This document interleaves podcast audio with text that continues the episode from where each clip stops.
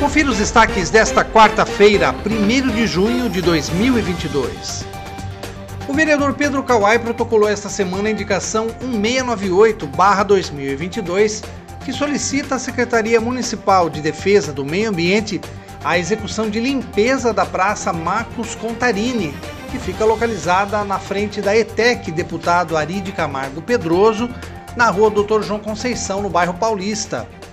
Kawai conta que foi procurado por moradores e comerciantes próximos ao local que relataram o perigo de as pessoas escorregarem nas folhas, especialmente nesses dias de chuva.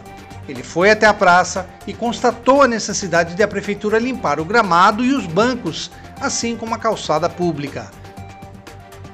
E desde o início do ano, Piracicaba já registrou 438 casos de pessoas picadas por escorpiões isso sem contar os casos em que a pessoa não procura uma unidade pública de saúde. A recomendação do Centro de Zoonoses em caso de alguém ser picado é lavar o local com água e sabão, fazer compressa de água morna no local e procurar atendimento médico imediatamente em um pronto-socorro mais próximo.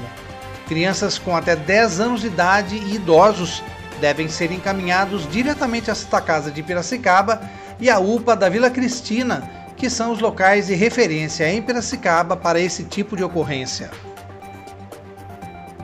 Acompanhe os nossos podcasts pela Rádio Kawai, disponíveis no Facebook, Instagram, YouTube e no Spotify.